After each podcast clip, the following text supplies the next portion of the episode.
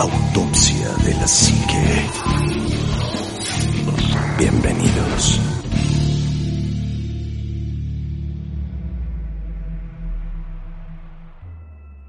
Hola, ¿qué tal amigos? Buenas noches, bienvenidos a Autopsia de la Psique. Y feliz y contento porque otra vez está el equipo completo. Juanma, muy buenas noches, amigo. ¿Qué tal amigos? ¿Cómo están? Buenas noches, bienvenidos a Autopsia de la Psique otra vez. Oye, qué bonito es esto de, de, de poder grabar a distancia así bonito. Ya, como que ya me gustó este el, la, la, la dinámica. Y pues sí, un gustazo estar con ustedes otra vez. Ánima, un gusto volver a verte, mi querido compadre eh, Omar también, por supuesto. Y pues eh, traer este tema para todos ustedes que esperamos que les guste muchísimo y gracias por pues, por descargarnos. Esperamos que lo disfruten. Así es. Omar, muy buenas noches, amigo. Ánima Juanma, muy buena noche, qué gusto poder saludarlos, como bien dice Juanma, en esta modalidad a distancia en la que hemos estado grabando. Ojo, ya nos podemos reunir, estamos todos bien, sanos, afortunadamente, pero no tenemos tiempo. Entonces, Pequeño detalle. El pequeño detalle es que no tenemos tiempo. Eh, por fortuna, pues hemos podido eh, hacer uso de la maravillosa tecnología para poder comunicarnos, para poder contactarnos y eh, comenzar a trabajar y a grabar este programa que, híjole, el tema de hoy no sé qué tan cacacucu sea, porque no, no sé si es cacacucu para nosotros, pero yo estoy seguro de que la gente que en su momento vivió estas historias o vivió de lo que vamos a hablar y después se dio cuenta de que todo eso se volvió realidad, yo creo que a ellos sí les dio mucho cacacucu. A lo mejor a nosotros nos daría si algo que pasa hoy en la ficción se vuelve realidad dentro de algunos años. Ahí sí estaría bien cacacucu, pero a lo mejor más adelante en el, en el programa tocamos el tema este, del futuro a partir de hoy con base en el tema que vamos a platicar, ¿no? ¿Qué les parece? Así es, fíjate que esto, aparte del tema muy padre que, que, que propusiste, porque es este con, algo relacionado a la literatura, que generalmente la tenemos muy abandonada en, en, en el podcast de Autopsia de la Psique, y, y, eso está fabuloso porque pusiste en la mesa algo que, aparte de que fue parte, yo creo que de la infancia de muchos de nosotros, eh, aunque no hayas leído nada de lo que vamos a decir, por lo menos sabes o tienes una idea o un contexto de lo que vamos a hablar, ¿no? Así es, amigo. Yo creo que cualquier persona puede identificarse con el tema, no solo por sí. porque mucho de esto seguramente algunas personas lo conocen, sino porque eh, esto realmente es algo este que, que, vale la pena que se den la oportunidad de investigar más cada uno de los escuchas, de buscar más información y de, y de despertar de la curiosidad, que ojalá y sembremos en ustedes, queridísimos escuchas de autopsia de la psique, Autopsios. un granito, autopsios, un granito de inquietud por hacer lectura sobre lo que vamos a platicar, ¿no? Entonces, eh, pues el Así tema... Es, y pues de una vez, vez? el tema. Ok, vamos sí, a hablar de autores de libros, ya sea de ciencia ficción o de cualquier otro género, que predijeron el futuro de alguna manera y le atinaron, le acertaron, o sea, fueron tan visionarios que, que tuvieron a bien eh, acertar el futuro a partir de sus libros, ya sea de ciencia ficción o de novelas históricas o de lo, o de lo que sea, pero le atinaron al futuro. Está interesante. Oye, fíjate. que pues dijiste eso. Dale, dale, dale. Este, por, por, ejemplo, este, este, a lo mejor no, no es un literato, pero también puso como este, este ejemplo de lo que vamos a entrar. Por ejemplo, Da Vinci con, con algunos inventos, algunas cosas que las puso a lo mejor plasmadas y no las realizó, pero eran cosas que ahorita estamos utilizando como ya algo muy, muy normal, en una normalidad de, tecnología, los submarinos, el helicóptero, el batiscafo, un montón de cosas que en su momento pues Da Vinci lo puso, ¿no? Y, y, esto pues obviamente a lo mejor sería como el precedente más lejano que pudiéramos tener sobre este tipo de, de cosas o de coincidencias, se podría decir. Pues no sé si es el precedente más antiguo. Mm, Sería como, como los, los, de los jeroglíficos en Egipto, ¿no? Ajá, o incluso o sea, antes, ajá, tal vez, ¿no? De antes. Tal vez a lo mejor este, la, la, las tablas de Hammurabi, no sé, Ajá. las, este, algunos, algunos pinturas rupestres, etcétera. Pero como, como documentación, como, investigaciones científicas documentadas que de alguna forma predicen o se anticipan al futuro, pues sí creo que Leonardo da Vinci es uno de los exponentes más interesantes, ¿no?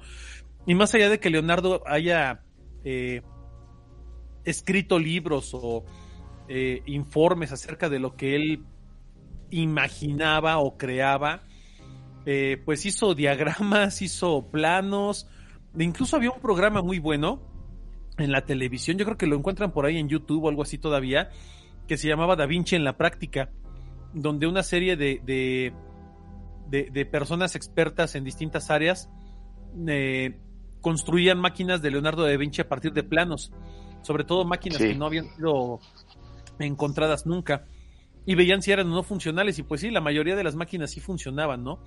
Este, había algunas que no jalaban bien, les hacían ligeras modificaciones y ya eran 100% funcionales, ¿no? Pero todo a partir de la tecnología de Leonardo. De ahí, pues hay una época medio oscura en la humanidad, como que no hay muchos avances. Y yo creo que en donde se desata una locura es eh, cuando viene toda la revolución de la enciclopedia, más o menos por la época de la Revolución Francesa, que llega el enciclopedismo y posteriormente la Revolución Industrial. La Revolución Industrial, efectivamente. Ahí es cuando es como la época victoriana, estamos hablando por ahí de entre 1700 y, y principios del 1900, es cuando se da un boom en la creatividad y en la imaginación de muchos escritores, analistas, filósofos, eh, especialistas en literatura, etcétera, etcétera, y empiezan a brincar eh, libros o documentos que hacen pues prácticamente predicciones del futuro, donde yo creo que realmente aquí la imaginación de estos grandes escritores eh, pues provocan o generan eh, predicciones que son pues casi imposibles de creer, ¿no? ¿Y qué te parece, Anima, Juanma? ¿Qué les parece si vamos platicando de una en una porque son un montonal? Sí, claro. No, ¿Nos vamos con qué? ¿Con, los de Julio Verne? Yo creo que primero con los, con los libros, con las que predijeron en general, y después especificamos algunas de Julio Verne, ¿no? Al final, que son todavía más interesantes. Me parece bien. ¿Vale? Ok. Pues eh, ustedes recordarán un libro muy famoso que se llama Los viajes de, de Gulliver, ah, escrito por Jonathan. Sí, claro. Él lo escribe en 1726 y fue un libro con, con un libro infantil realmente, eh, que al final del día es una especie de sátira de la sociedad de la época y que, y que tiene pues un éxito mundial tremendo, ¿no? Y es un libro que todo mundo hemos escuchado de él, este, aunque no todo el mundo lo haya leído.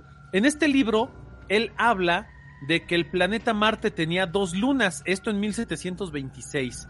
Realmente nadie sabía esa, esa, nadie tenía información al respecto de las lunas en el planeta Marte hasta el año 1872 en el que a través de telescopios eh, de la época y distintos tipos de observaciones se comprobó que efectivamente Marte sí tenía o tiene dos satélites, ¿no? Las famosas lunas Phobos y Deimos. Y esto, pues, fue una predicción que se hizo 150 eh, años antes, ¿no? Sí, está, está chido porque, ¿sabes? Algo a mí me llama mucho la atención que hay, hay mucha gente que habla, por ejemplo, de la tecnología de Star Wars, por ejemplo, que se ha hecho realidad, ¿no? Pero el, el, tiempo en el que Star Wars salió a la luz, pues a lo mejor era como un poquito más fácil vislumbrar que algunas cosas podrían hacerse realidad, eh, eh, pues a lo mejor no en mucho tiempo.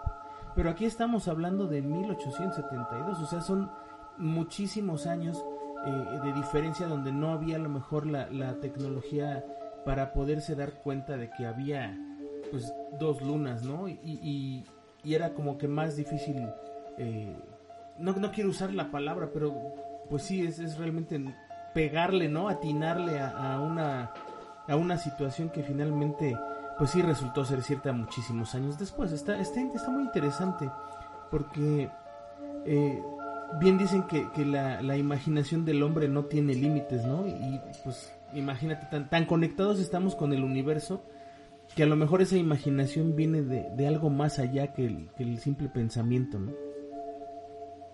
Así es, y además de que el libro pues es una es un compendio total de qué será como una una crítica de la sociedad de aquella época de los 1726. Es una época totalmente imperialista y colonialista en donde se hace una crítica bastante fuerte precisamente sobre los, el, el, el, Estado, los reyes, lo que, lo que están en boga en ese momento. Las clases ¿no? sociales. La de nuevos territorios, eh, la, Sí. exacto, la red social, eh, este, eh, los nuevos países, los nuevos, la, no- la nuevo, nueva gente, nuevo, nuevos terrenos, vaya, Las nuevas monarquías. Sí, es un tema, es un bien es. interesante. De hecho, leer los viajes de Gulliver te permite adentrarte muy claramente a- al pensamiento de la gente en Europa en los años 1700, ¿no? Y es, y es bien interesante este tipo de... Cuando tú ves los contextos históricos de la literatura, lo disfrutas un montón todavía, pero un montón más Sí, claro. porque entiendes el por qué ciertos escritores eh, escribían de cierta manera o hacían referencias a ciertas cosas, ¿no? Y eso es maravilloso. Pero bueno, Claro. ¿qué les parece si vamos con el siguiente? Fíjate, antes de que, de que hables el, el siguiente, eh, hay un proceso que eh, se está intentando utilizar ahora en, en la NASA para hacer viajes de largas distancias a velocidades increíblemente altas.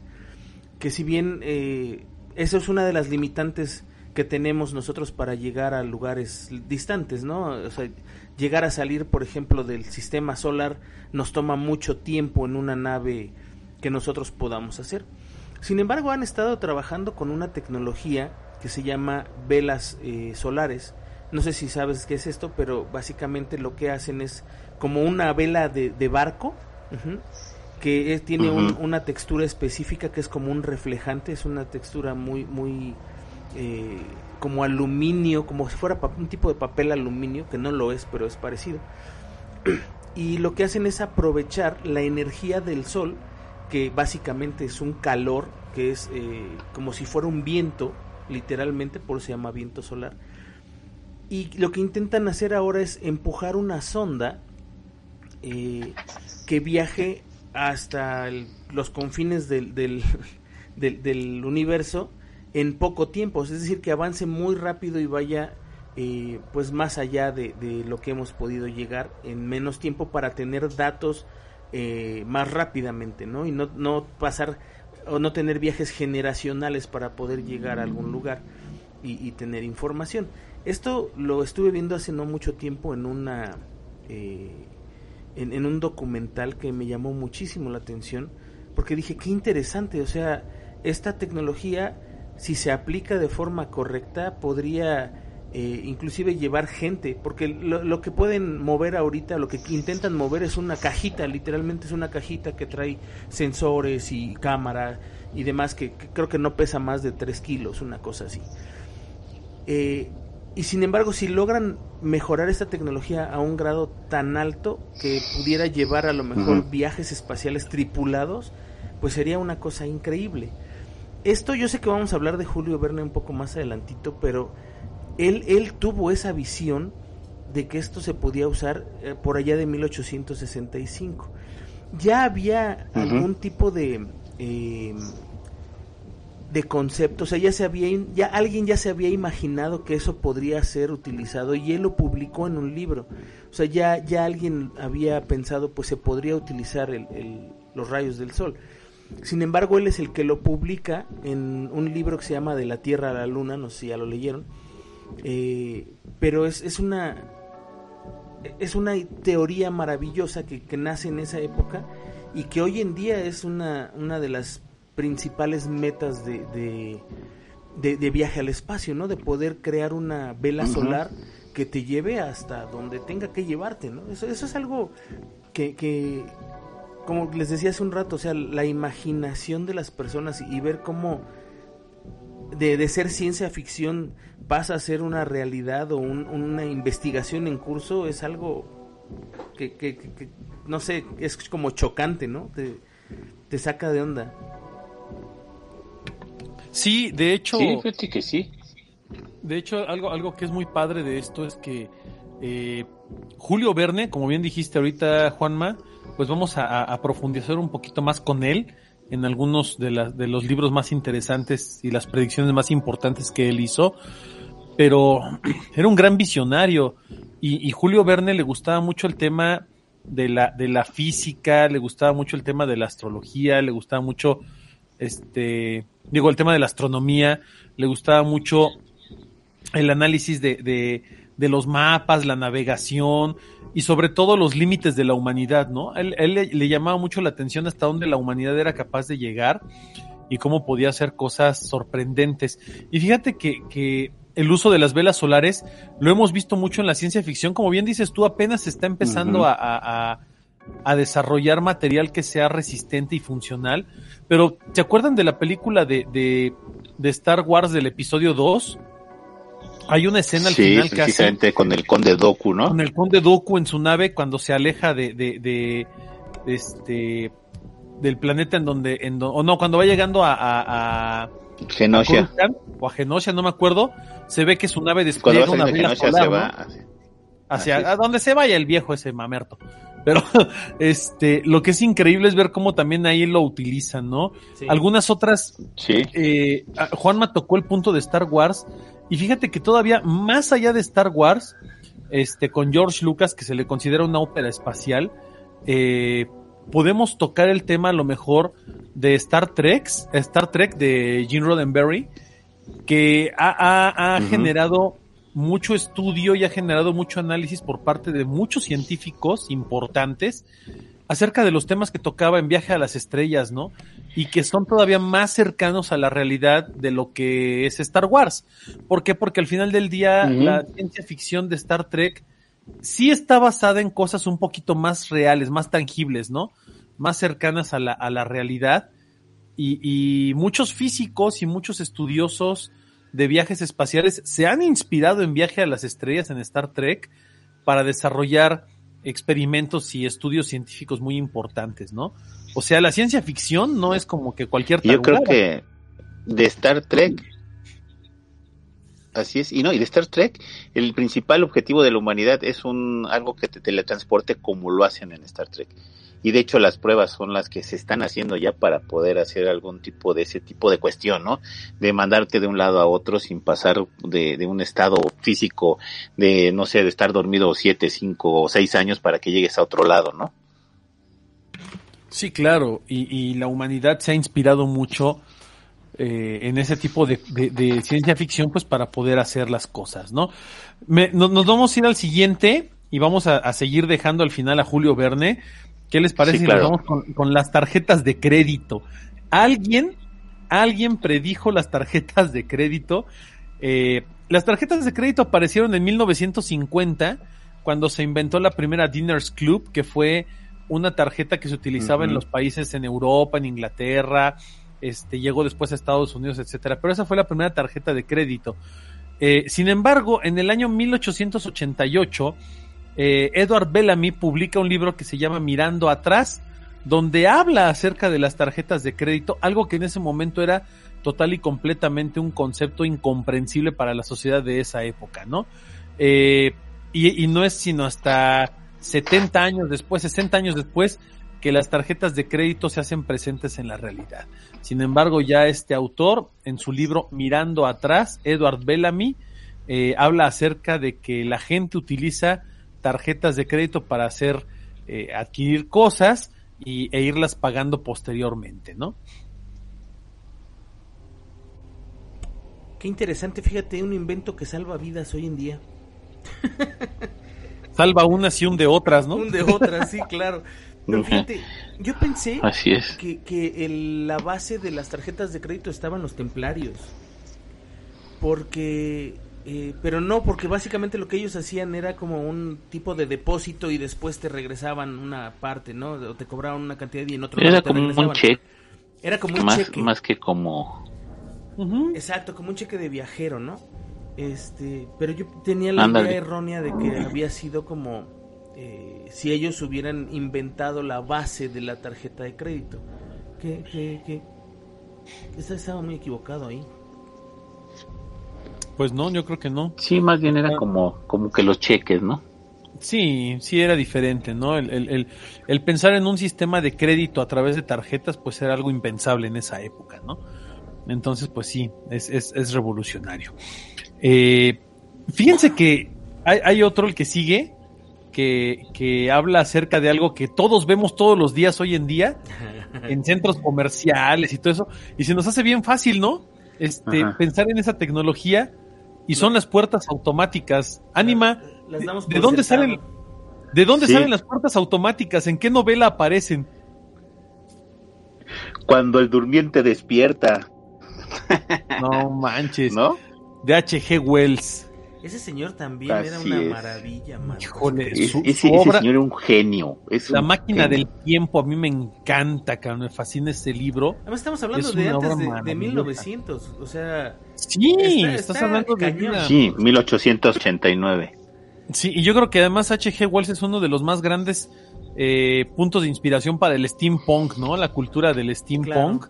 Este, la inspira él, Sí. digo, H.G. Wells 100% victoriano, eh, y con una visión del universo, híjole, impresionante, ¿no?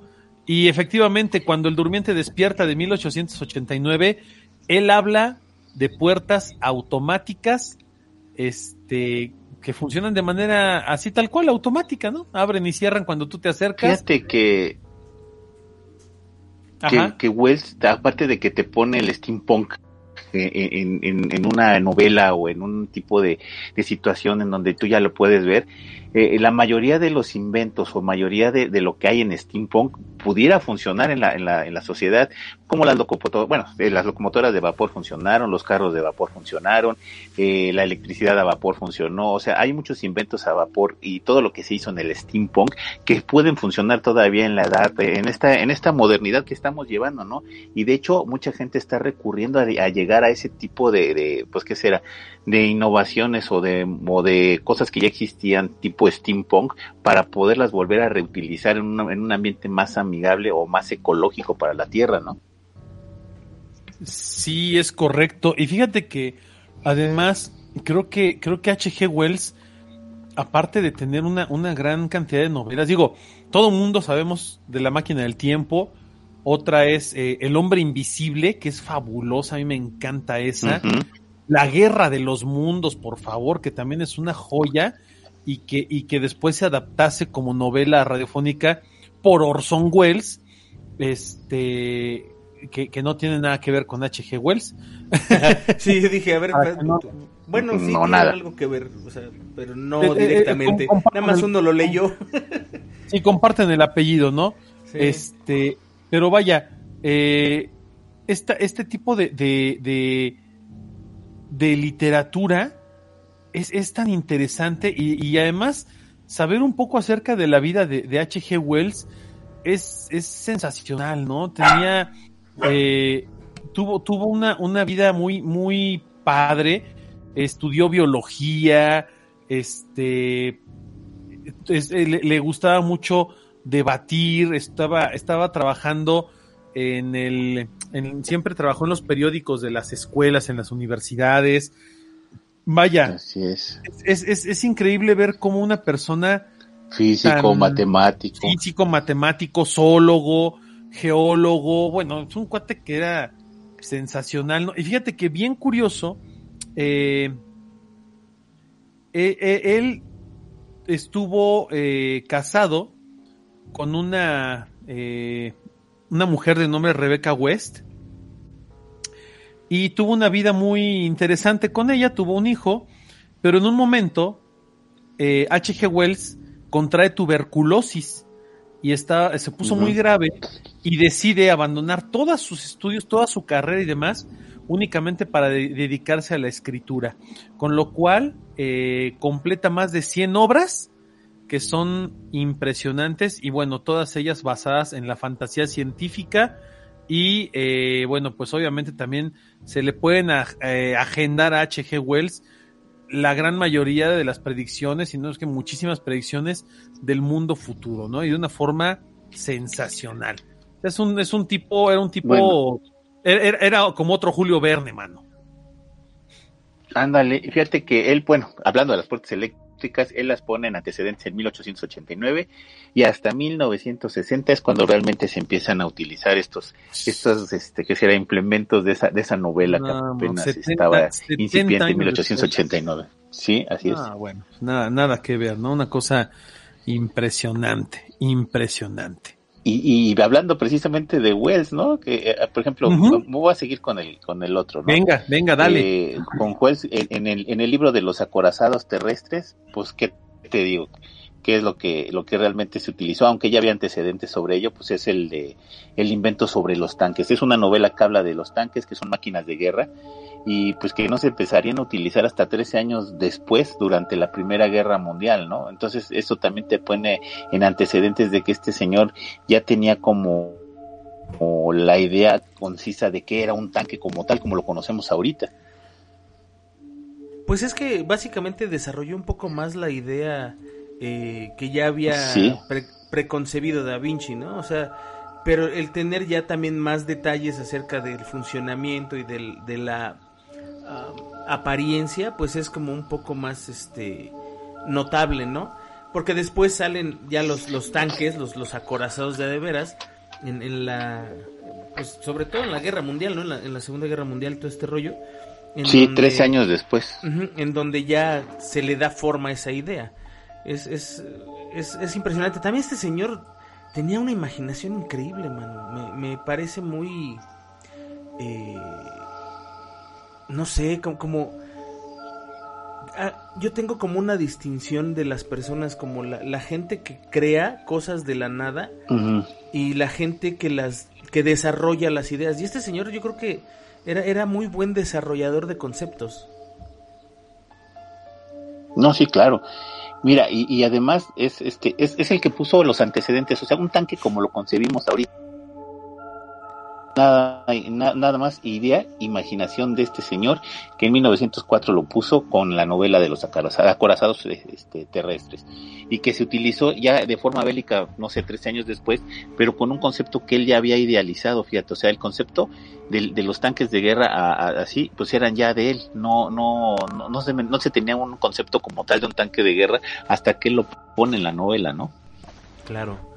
Claro, es, está padre, porque fíjate, hablando de todas estas cosas que se utilizan en, pues, a, grados militares o, grados de, de, que tienen que ver con, con desarrollo científico de alguna forma, hay otro, otro invento que se, se, se, utilizó durante mucho tiempo, todavía de repente se llega a utilizar, aunque no es una prueba 100% confiable, eh, eh, me estoy refiriendo al polígrafo, esta maquinita que, que te, te, detecta los cambios en la presión y en, varias cosas del organismo, detecta pequeños cambios eh, cuando las personas mienten.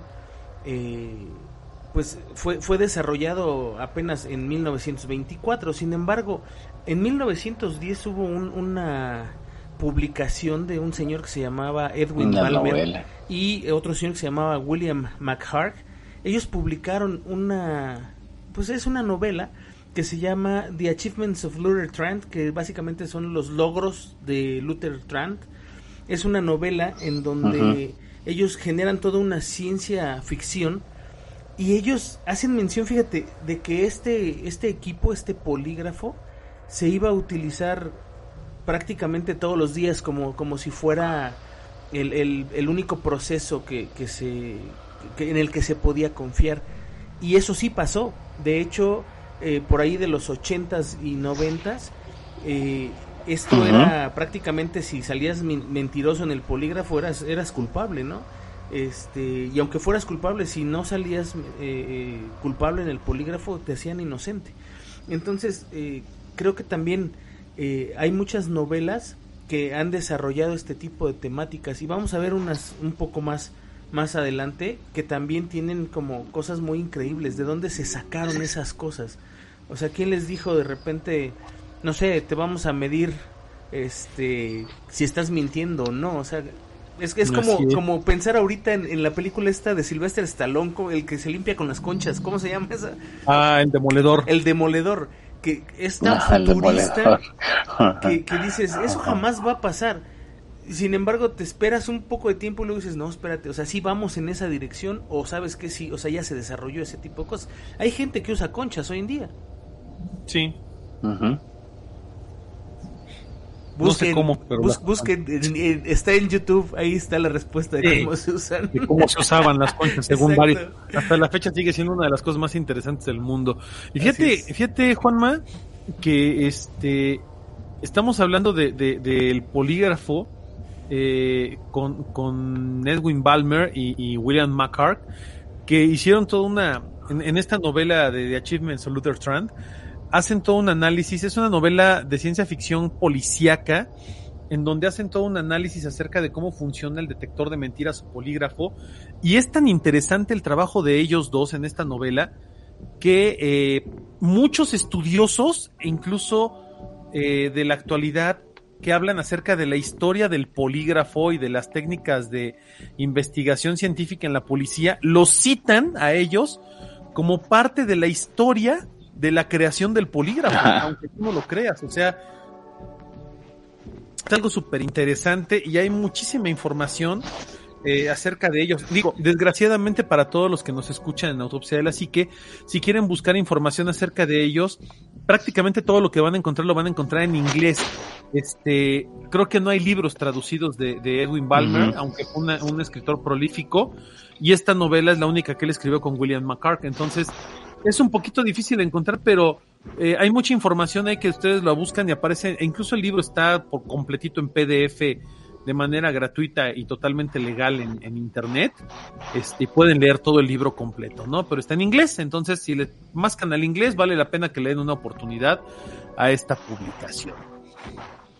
Y bueno, hablando de visionarios, fíjense que eh, hay, hay otro eh, escritor, eh, Hugo Gernsback, que eh, en, en el en el argot de la de la de la ciencia ficción no fue tan popular eh, sin embargo hizo cosas muy interesantes él fíjense que eh, le gustaba mucho la música y diseñó dos instrumentos musicales electrónicos él nació en 1884 y falleció en 1967 los instrumentos que él diseñó se llamaban el piano rad y el estacatón.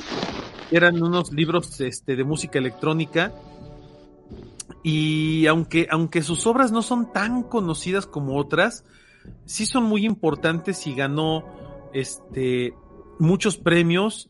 E incluso hay un cráter lunar que lleva el nombre de este autor, ¿no? Que es el, el cráter lunar Gernsback. Este, lleva, lleva ese nombre eh, en memoria a él. Y bueno, pues, ¿qué, qué, qué predijo él o qué, cuáles fueron sus principales predicciones? Bueno, pues él habla acerca del uso de la energía solar eh, en, en Ralph 124C41 más. Él predice que se va a utilizar la energía solar como la conocemos hoy en día, ¿no? Y esto fue hasta 67 años después, cuando se inventan las, las primeras celdas solares para poder eh, convertirlo todo la energía del sol en, en energía eléctrica y este y bueno hizo algo hizo algo impresionante no y además fíjense que algo todavía más bonito de Hugo Gernsback es que él es el autor de la revista Amazing Stories Ah, que fue muy bueno. popular ya a principios Ajá. del siglo pasado de 1900 y que este y él también creó una revista de tecnología en el año 1919 eh, llamada Radio News. Eh, algo, fue algo muy padre que él hizo, ¿no? Este era un precursor de la, de la, de la ciencia ficción, pero también era un gran impulsor de la misma a través de distintos tipos de, de, eh, publicaciones y demás, ¿no? Entonces, eh, fue un tipo excepcional. También pueden buscar información acerca de él y van a encontrar mucho, mucho, mucho este, acerca de lo que él hace. De hecho, hay unos premios que son los premios Hugo, que están, se entregan, son como el, el Nobel de la ciencia ficción, y estos premios Hugo llevan ese nombre en honor a Hugo Gernsback. No manches, de hecho, la serie, este, o- hubo una serie que se llamaba, ¿no? Amazing Stories, Exactamente, basada en lo Sí. mismo. ujú, basada en, en, en su, en sus escritos. Qué interesante. Es correcto. O sea, bastante interesante lo que hizo Hugo Gernsback. Pero vamos a regresar a otro no anima, también de los que ya mencionaste una vez y no podemos dejar de hablar de este punto. Y más ahorita en este momento en la humanidad. Son creo que- muchos. Híjole, este que sigue anima y da cacacucu, ¿eh? Sí, este, este, este tema de veras que es bastante interesante porque otra vez Wells nos vuelve a presentar. Yo creo que Wells, este, aparte de ser un visionario, yo creo también era una, una, especie como de vidente, ¿no? Porque muchas cosas también este, se hicieron realidad. Y en el caso de, de Wells, en el libro de, del mundo se libera, ese, esa, esa, esa obra se publica en 1914 y ahí te menciona el uso específico de bombas atómicas. 1914, estamos hablando que está apenas iniciando o terminando la Primera Guerra Mundial y él ya estaba poniendo en la mesa bombas atómicas, ¿no? Y este y, y vaya, no se no se no se cumplieron hasta que será hasta 1945 que es la primera bomba Hiroshima en Hiroshima y en Japón, ¿no? Entonces te da una idea de que este señor ya estaba pensando en bombas atómicas cuando apenas estábamos eh, eh, combatiendo con aviones de, de, de este, ¿cómo se llama? Viala. Y entonces apenas estábamos este, buscando, no sé, una metralleta o en este caso un tanque y él ya estaba pensando en bombas atómicas, ¿no? Que, que algo bien interesante de este señor es que, eh, y bueno, de esta obra en, en específico, eh, es que todavía no se hablaba ni siquiera de la energía atómica como tal. O sea, no había un conocimiento de nada. No. Y él se la imagina y la, la, la, pone en un libro que después mucha gente le, le, le achaca la, la, bomba atómica a, a un científico alemán que este que no tuvo realmente nada que ver o bueno uh -huh. desarrolló la, la fórmula no de, de, la energía es igual a la masa por la velocidad de la luz al cuadrado que estamos hablando de Albert Einstein y mucha gente dice es que es, él es el padre realmente de la bomba atómica sin embargo a pesar de que él es el padre porque es eh, el creador de una de las fórmulas que, que, que se utilizan para hacer la bomba atómica que no es la bomba atómica per se eh, el que uh -huh. desarrolló el concepto no fue él ni los alemanes, ni los americanos, o sea, fue realmente H.G. Wells el que escribió la, no, la obra, o sea, así es. él fue el que desarrolló todo ese concepto.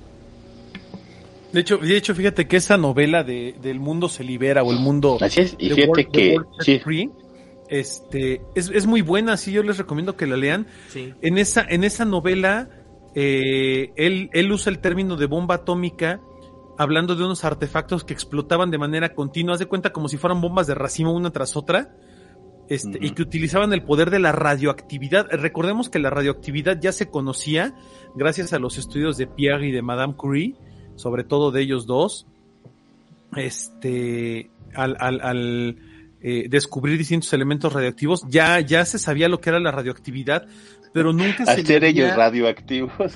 al ser ellos también radioactivos, ya se sabía esto, este, pero además, fíjate que, que, otra cosa que dijo H.G. Wells en esta novela y que es súper interesante es que eh, hay que tener miedo de que, de que, de que una nación o de que las naciones se destruyan con armas nucleares y él, y él hace una propuesta de que exista un gobierno global que regule todo esto, ¿no? Y hoy vemos, por ejemplo, a una organización de las Naciones Unidas, este, o la misma OTAN, o distintas, distintas organizaciones mundiales que precisamente buscan regular el uso de armas nucleares en el planeta, ¿no? O sea, estaba adelantado, de verdad, H.G. Wells, años, años, años estaba muy adelantado a su época. Fíjate que en el programa pasado tú dijiste del simulador de este de bombas atómicas.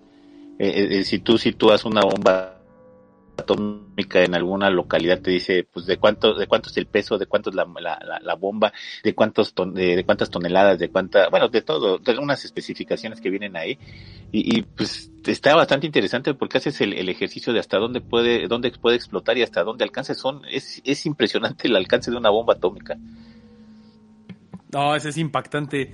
Pueden, pueden entrar gratuitamente a este simulador de, de bombas nucleares y demás tipo de armas y, y, hacer simulaciones en la ciudad que les guste, ¿no? Agarrar la Ciudad sí. de México, Jalisco, Chihuahua y poner ahí una bomba y ver qué tanto se destruiría dependiendo del tamaño de la bomba.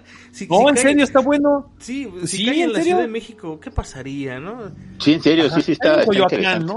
Sí está bien interesante simulador de armas nucleares. Que de hecho, bueno, yo sé que, que no deberíamos de, de hacer este podcast tan temporal, pero justo hoy estaba leyendo una noticia de que Rusia destruyó una planta nuclear en este ah, sí.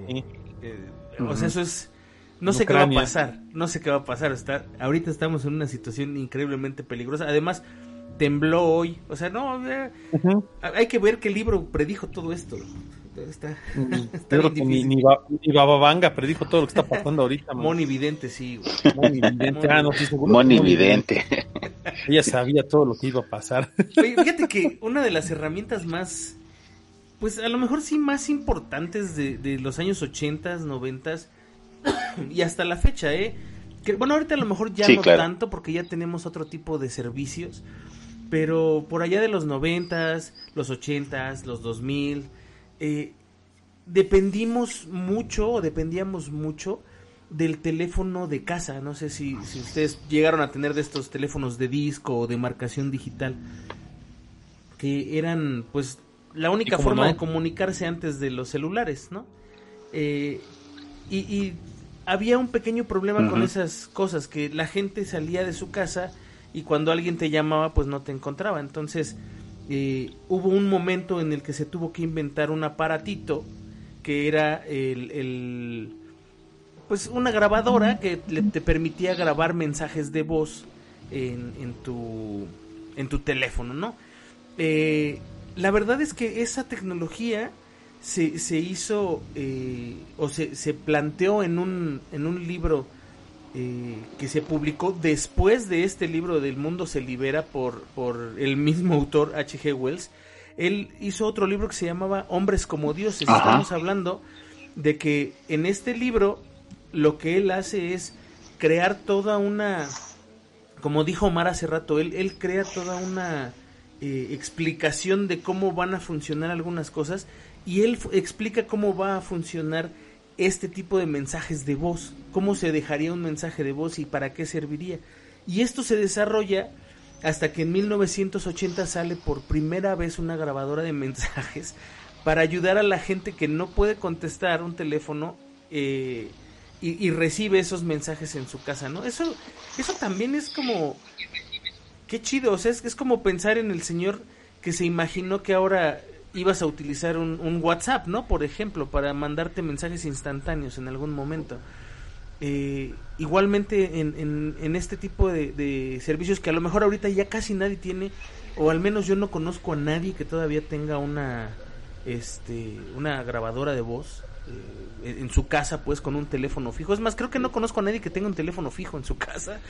Este, pero esa tecnología fue muy útil de, de, los 80 a los 2000, ¿no? Cuando cuando se empezaron a desarrollar la, tecnología de los teléfonos celulares.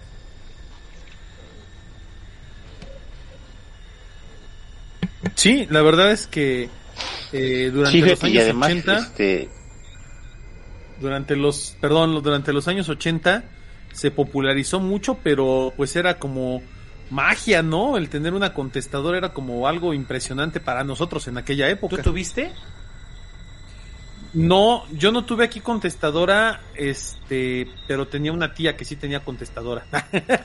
yo, tuve detector de llamadas y mi ah, abuelita tenía una contestadora horrible que era una caja color café donde metías un cassette este y solito grababa y, y, este cuando llegaba al final se regresaba la cinta toda solita y volvía a empezar y te borraba los mensajes de arriba. Ah, claro.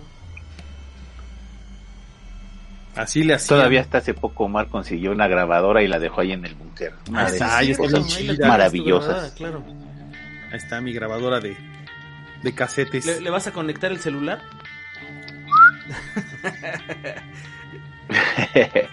Fíjate que, siguiendo con estas con estas cosas, eh, Haldane publicó en 1924 en un libro que se llama Dédalo o la ciencia y el futuro, una obra en la que se incluye el concepto por primera vez de la fertilización in vitro. ¿Qué tal? Suena aterrador, ¿no? 1924 cuando no había una, yo creo que un ápice de tecnología para poderlo lograr y, este y ya lo ya lo estaban mencionando como en una en una obra de ciencia ficción y hasta 1977 se realiza la primera fertilización in vitro en la que nacería un año después la denominada primera niña de Proeta. Además tiene nombre Brown. Louis Brown. Sí, la Louis Brown. Te, te, pones a pensar. La primera niña sin ombligo. La primera niña sin ombligo. Te pones a pensar que esto tal vez haya sido una novela no tanto futurista, sino como de terror, en donde te pones a, a pensar Sí. de, vamos a ser humanos e- in vitro para que no tengan sentimientos ni, ni sensaciones, etcétera, ¿no? Como ahora vemos eso que, que están intentando reproducir órganos en cuerpos que no van a tener una conciencia ni nada, simplemente van a usar cuerpos para desarrollar órganos que puedan ayudar a los seres humanos que ya están vivos a combatir enfermedades, a tener órganos de reemplazo, etcétera, etcétera, ¿no? Es que es- es- realmente es aterrador eso. Así Sí, como lo dices, suena aterrador, amigo. De veras, este, tener cuerpos nada más para tener refracciones suena increíblemente terrorífico. Es correcto, definitivamente. Bueno, nada más para, para puntualizar algo, este, los bebés de probeta no nacen en una probeta. O sea, no, No. no, vayan a creer No, que obviamente no. cubo, ¿no? Nacen, Digo, nacen todo en fue un vientre, en un vientre humano, claro. Y, y, y lo único que pasa es que siempre que hablamos de bebé de probeta, yo siempre me imagino como un bebé adentro de un frasco, ¿no? Y no es cierto, lo único que hacen es que Sí, Eh, como se, se, se fecunda un óvulo con un espermatozoide de manera artificial, eso sí se es. hace en una, se- en una, en una probeta o en, bueno, en un aparato científico de laboratorio se hace esta Ajá. fertilización y después este, este óvulo ya fecundado y se, implanta, eh, se, se, se, se- así que se inserta en un vientre y ahí ya el bebé este se, re- se, se, se forma, ¿no? Y sí, efectivamente, este, pues nace igual que cualquier otro bebé. De y sí hecho, tiene ombligo.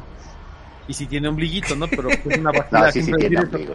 Y esta Louis Brown nació incluso y- ah, mediante es que cesárea, te, ¿no? te- te voy a decir, te voy a decir por qué dije que no tenía ombligo. Cuando, con los ochentas, cuando estaba muy Sí. de moda precisamente esto, donde tú podías escoger genéticamente al tu bebé, de darle ciertos, este, pues vaya ciertos lineamientos a, a características que a ti te gustaran. En los ochentas, eh, todo el mundo pensaba que realmente, Sí. efectivamente eran así como decía este Omar, nacían así como en las películas que eran unos frascos grandes así contenedores, yo creo que de un líquido azul, y de ahí se desarrollaba un cuerpo. Todo el mundo tenía esa idea en ese, en, ese- en los ochentas, ¿no?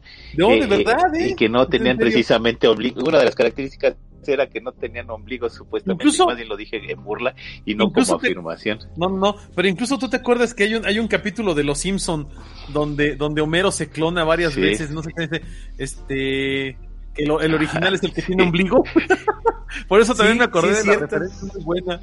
Es Ya, muy buena es. la referencia del anime ahí. Por eso yo también hice la acotación. No, no, no, no, no crean que es cierto, estamos vacilando, pero, pero sí es cierto, o sea, esta, esta fertilización. No, no, no, no, no. Era, no era una realidad broma o era algo, o era como... Ajá, Fue sí, mucho era, era tiempo. un lugar muy común en aquella, en aquellas Sí, épocas, en los era- ochentas, precisamente lo de, sí, era era, como una, una burla o la broma de aquel tiempo. Sí, claro. Oigan, pues fíjense man- que Sí, mande. así es. eh, Juanma había, había tocado un tema que a mí me llamó mucho la atención, que fue el de la película de El Demoledor. Yo no sé si ustedes se han dado cuenta, si han visto esta película Ajá. y a la vez han leído este libro que vamos a mencionar a continuación, pero a mí siempre, siempre que he visto la película del Demoledor, siento que el mundo que presentan ellos está basado en el mundo de- del famosísimo y más popular libro de Aldous Huxley, Un Mundo Feliz, Claro. eh, en donde, en donde Sí. incluso eh, los personajes, algunos personajes comparten nombres con, con personajes del libro este, creado, creado por Aldous Huxley. eh, en el, en el cual, bueno, es una novela que se publica en 1931, 1932, donde él hace una visión del futuro acerca de la, de la, eh, hay, hay- una especie de, de guerra y pobreza en todo el planeta y deciden, la humanidad decide erradicarla por completo y cada, cada parte de la humanidad se ordena en castas. Les platico esto porque este libro es uno de mis libros favoritos y sí lo he leído muchas veces.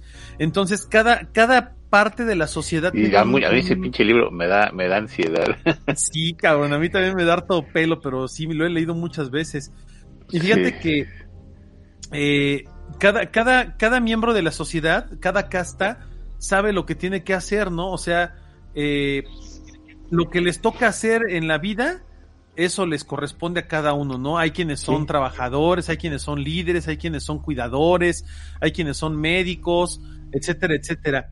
entonces algo muy padre del libro de, de Aldous Huxley es que eh, elimina todo tipo de, de, de, de paradojas de la humanidad, eh, como la guerra y la pobreza, la, la, tristeza, el dolor, liberando a la humanidad de cosas como las familias, la diversidad cultural, este, la ciencia, la religión, la filosofía, el amor, el sexo, etcétera, etcétera.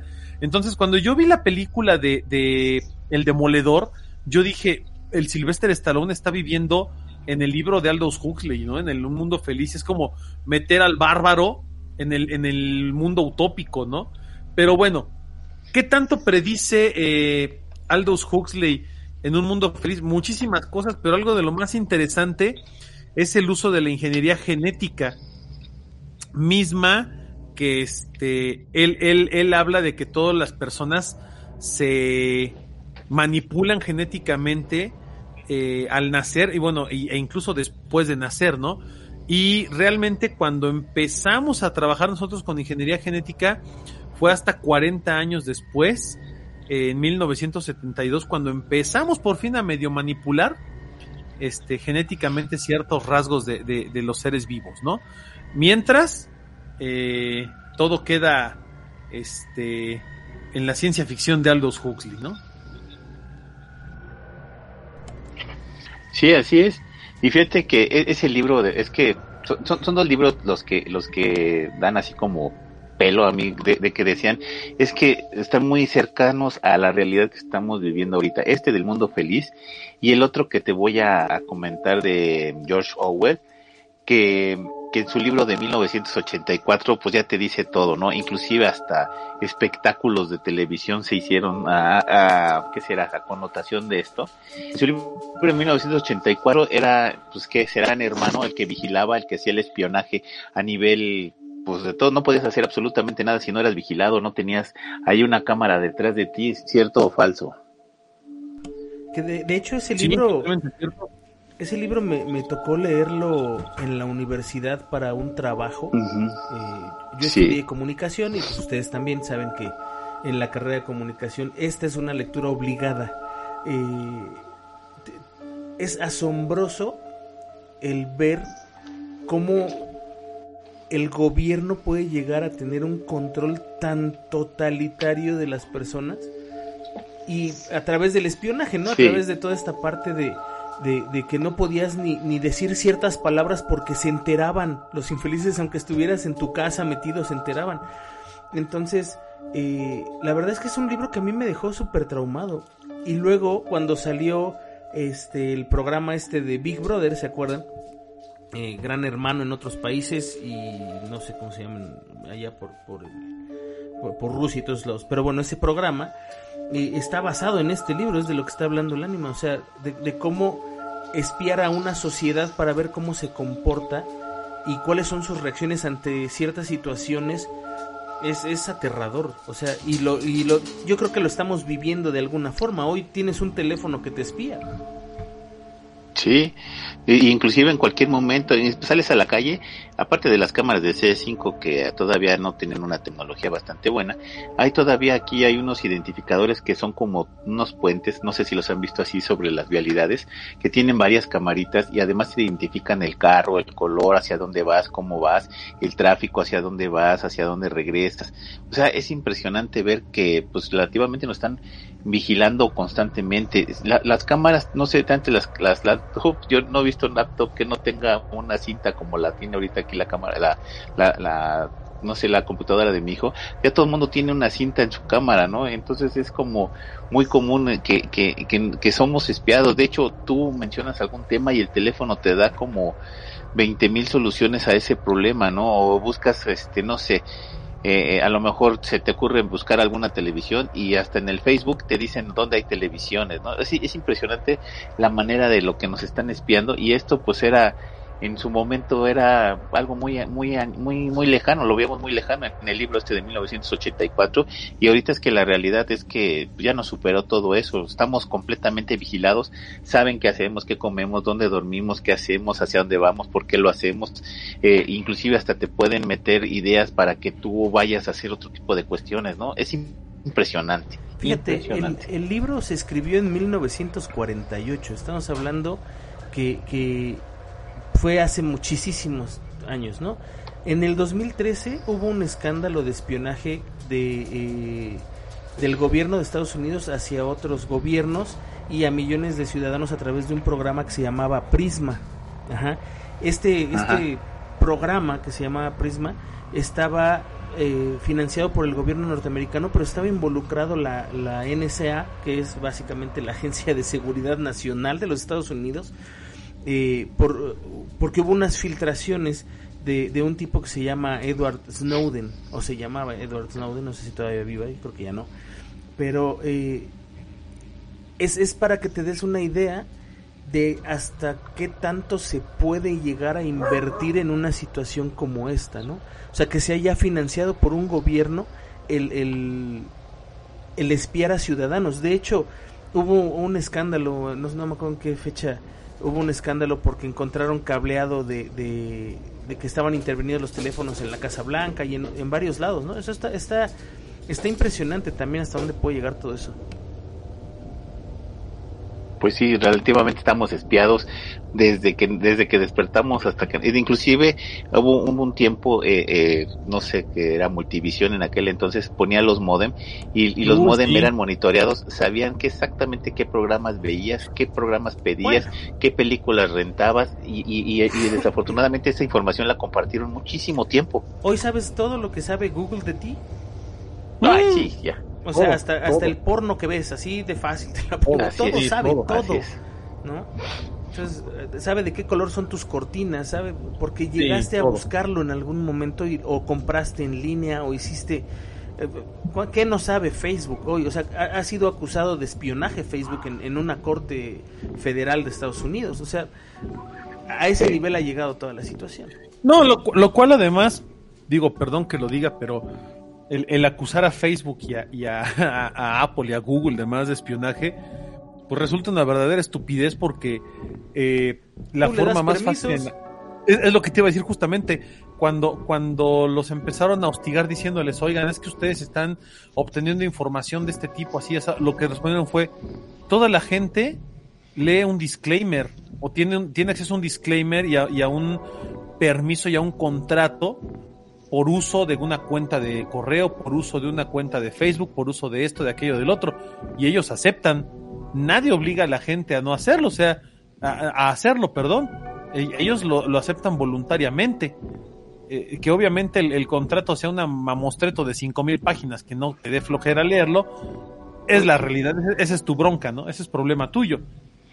No, además, si no, si no o, sea, aunque, aunque esté tan claro, si no lo aceptas, estás fuera de una realidad, de una sociedad o de un grupo de gente que Sí, al final de cuentas te va a servir, ¿no? Así es, Claro. quedas excluido y inclusive te vuelves analfabeta de la Sí. tecnología.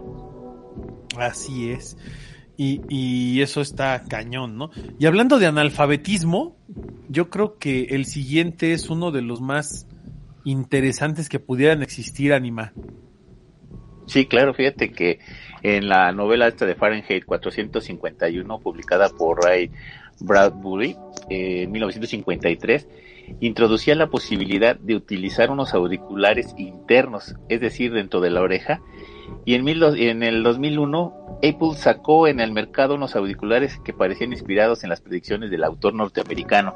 Y de hecho, ahorita eh, con esta pandemia, con esta, con, no sé, con este modo de vida, es muy difícil no tener audífonos. De hecho, ahorita estamos grabando con audífonos. Sí, claro. Eh, es algo que ya es un es un, un elemento de uso cotidiano, ¿no? Pero fíjate, Anima, que Ray Bradbury, eh, el, el famoso escritor norteamericano, Sí. Eh, escri- escribió muchas novelas, entre las cuales yo les recomiendo que lean Crónicas Marcianas y precisamente esta que mencionaste. Fahrenheit 451, que es increíble, ¿no? Este pueden leer también otro que se llama Las manzanas doradas al sol, que también es una joya y bueno, eh, realmente en, en el libro de Ray Bradbury de Fahrenheit 451 se llama así porque esa es la temperatura a la que arde el papel de los libros Así es. en ese futuro hay un grupo de bomberos eh, de donde sale el personaje principal que se llama Guy Montag, que es un bombero que lo que se dedican a hacer ellos es a buscar libros en la sociedad y quemarlos de manera automática, ¿no? O sea, está prohibida la lectura en papel, están prohibidos los libros. Y la gente lo único a lo que tiene acceso es a estos audífonos con los cuales se comunican entre, entre ellos de manera constante y a unos muros que están en la, en la pared de las casas, eh, que son, haz de cuenta que él te describe que en, en todas las casas hay eh, unos, unas pantallas planas gigantes que están en todos los salones y que él, él les llama la familia y que son muros digitales mediante los cuales la gente se ve así, así eh, a distancia para poder platicar de cualquier cosa irrelevante.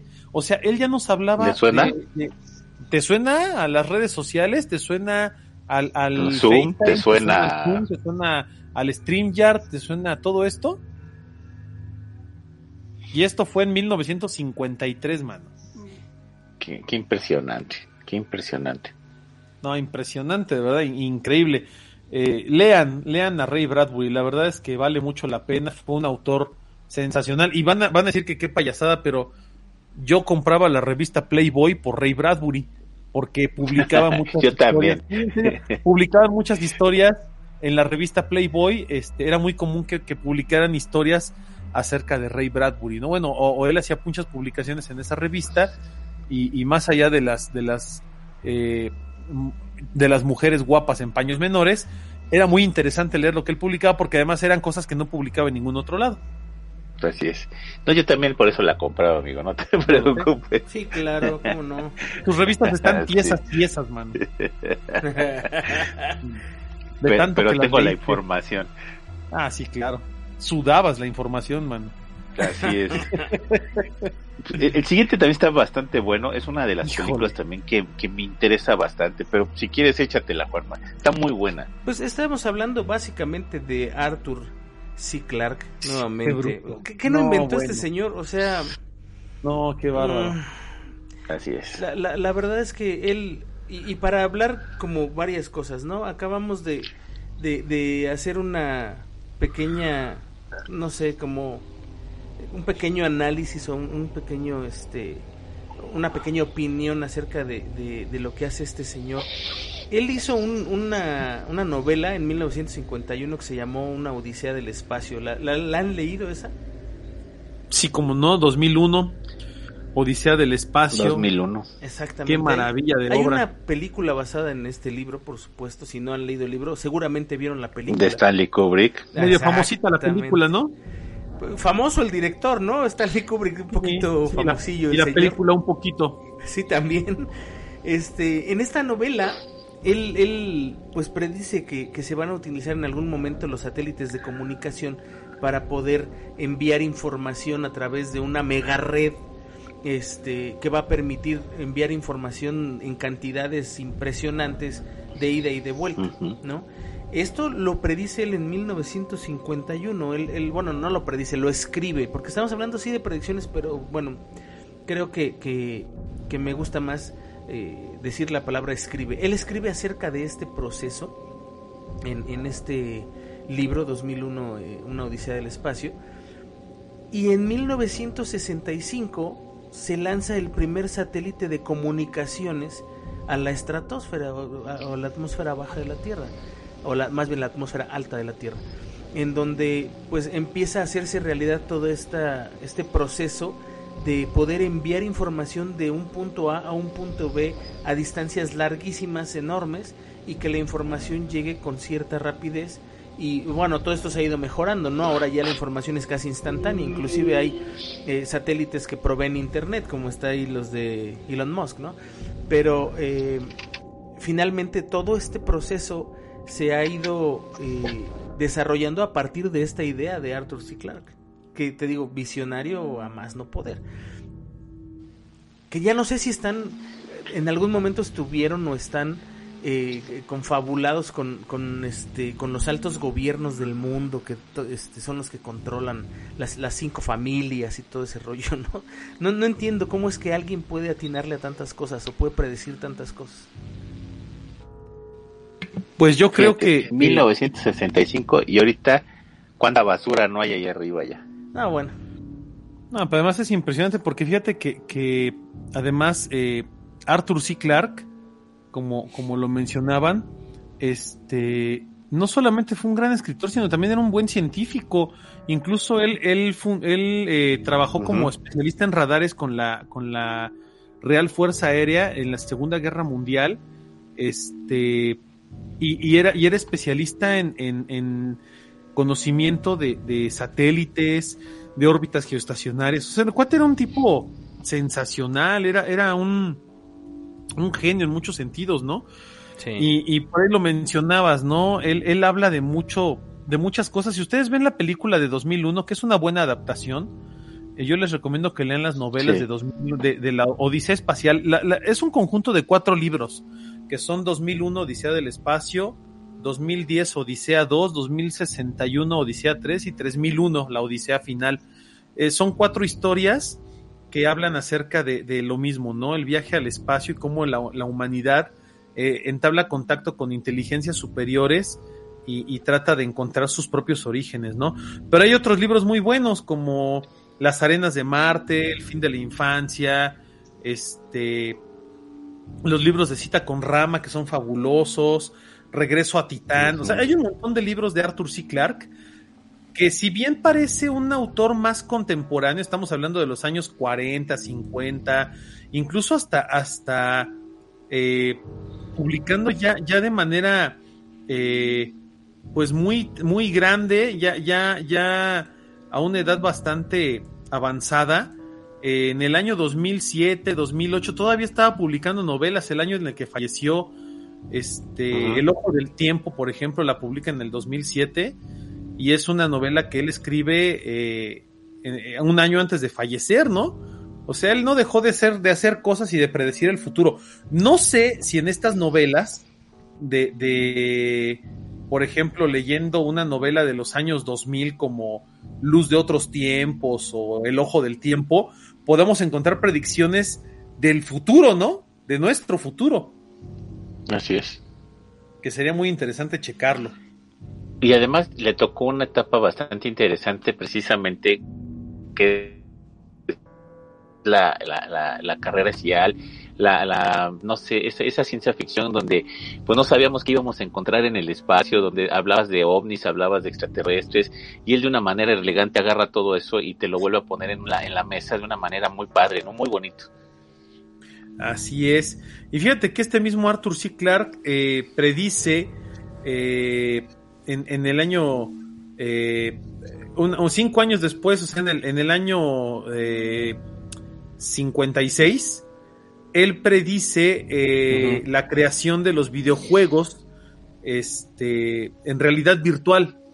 De, este concepto de, realidad virtual de mundos simulados en donde tú puedes eh, vivir de manera inmersiva una aventura.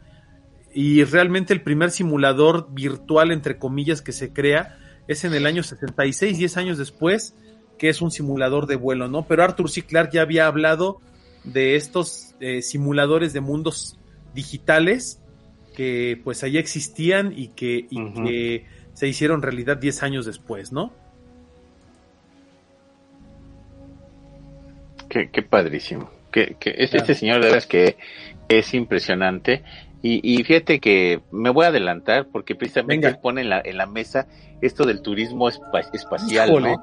Porque él lo predijo que, que, la gente realizaría turismo espacial 39 años después de que el millonario estadounidense Dennis Tito fue el primer turista espacial de la historia. Qué, qué, qué, padre. No, un tipo con una visión El libro se llama Una catarata de polvo lunar pues ahí está otra opción para que lo lean, ¿no? Que seguramente ha de ser, ese no lo he leído, pero sí seguramente ha de ser muy interesante. Pero fíjate, sí, ya se predijo el, turismo espacial que ya hoy en día es una realidad. Sí, y de hecho ya este nada más junta tus millones para poder acceder a esta, a esta gran opción que tienes de salir de la Tierra. Tus miles de millones, cabrón. Oye, pero, pero el que, el digo, ya te adelantaste uno, pero el que te saltaste está buenísimo. Robert Heinlein este, es, es, una tarugada, si tú quieres, pero está bien chido porque en su libro Forastero en Tierra Extraña eh, predice el uso de un elemento de domicilio que fue muy popular en los años 70, 80 y es la cama de agua. en los 80. Eso Sí. está fabuloso. Las camas de agua eran, eran una porquería. ¿Has pero usado una cama de agua? Yo nunca en la vida me he subido. Yo sí. Sí, yo sí, sí. Mi, No manches. aquí enfrente tenía una Amigo, cama de agua, yo una vez intenté dormir en una de ellas y alcoholizado No, bueno, pues y es- No, no, bueno, no, no. te cuenta que no. Amigo. no, dormir no, alcoholizado en una fuimos- cama normal es horrible. No fuimos, este, No, cañón. Estás loco, anima. no, no, no. No, y luego güey. de eso que no, ya ves que como que no agarras tierra y luego buscas meter el pie, no, lo peor que te puede pasar, amigo. Además, supongo No, que son frías, ¿no? O sea, Sí, tendrías que ponerle agua tibia para que funcionara y más o menos. No, no, pero ni así se puede, amigo. No, son una porquería. Es, es uno de los inventos más estúpidos de la humanidad. No, la verdad no. Ni, ni ganas tengo, ¿eh? Si no me subo a una inflable, menos a una de agua, ¿no? Está cañón. No, pues no tengo caso. Prefiero que me toque suelito. Mándeme. este, mi querido Juanma, eh, no sé cómo andamos de tiempo. Creo que estamos ya. Estamos ya sobre final la... Ahorita exactamente ya estamos por Oigan, llegar al ¿qué les. ¿qué les parece? Miren, faltan, faltan los mejores cinco predicciones de la ciencia ficción, que son buenísimas. Este. Son, son, son cinco o seis predicciones tremendas eh, de autores. Y nos falta todavía lo de Julio Verne. No sé si estén de acuerdo conmigo en dejar eso para una segunda parte, porque creo Sí. que nos vamos a explayar más con los que siguen. Sí, nos vamos a, a acuerdo. tirar mucho más, ¿no? Sí, me parece excelente. Deberíamos de, de hacer la segunda parte para la próxima semana, para que no haya tanto tiempo, ¿no? Este, nos aventamos la Sí, próxima semana como- la, la segunda parte y ya. Va, me late. Va, entonces así quedamos que la próxima Claro. semana hacemos la segunda parte, ¿no? Sí, terminamos con los, los, los, los, las cinco predicciones más fuertes Claro. que faltan y nos echamos las de Julio Verne, ¿no? Anima, ¿cómo ves? Dice que sí. Sí, claro que sí, claro que es porque se queda mucha mucha cosa de este en el tintero y impresionantemente padre. Claro, está bastante bueno. En fin, pues, Anima, Vámonos, mi querido Anima. Bueno, lamentablemente Lamentablemente se le acaba el Pues internet al tiempo, Anima de es-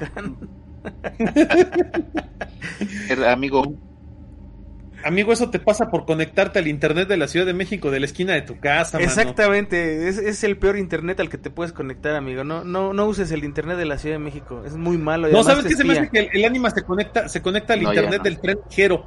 Entonces, cada vez que pasa el tren ligero, agarra señal y se va el tren y ya, Ya. ¿No? vaga los que pasan aquí en Tlalpan, todos los camiones de Los Tlalpan. camiones que traen internet ahí lo los vas estos agarrando. que- los ómnibus de, Co- de los, los Cristóbal Colón. Eso, los mora- ándale, ahí agarras. Ahí los vas agarrando, amigo Anima. Sí, Vámonos. Anima. Pues amigos, Sí, muchísimas, muchísimas gracias por, por acompañarnos, por aguantar este tipo de, de situaciones aquí con el señor Anima de Coyoacán. Así ya- es, vamos.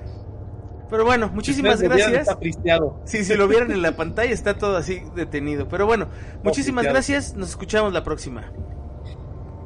Muchas gracias. Pásenla bien. Eh, recuerden compartirnos, recuerden visitar nuestro Facebook, darle like a los comentarios, pero sobre todo lo más importante, hacer que la comunidad de autopsia de la psique siga creciendo, creciendo y creciendo. Muchas gracias, nos estamos aplicando para ustedes y bueno, pues no me queda más que desear que tengan aterradoras noches. Y a falta del viejito este que se desconecta chafamente con internet del ómnibus, yo soy su amigo el ánima de Coyoacán y esto fue Autopsia de la Psique.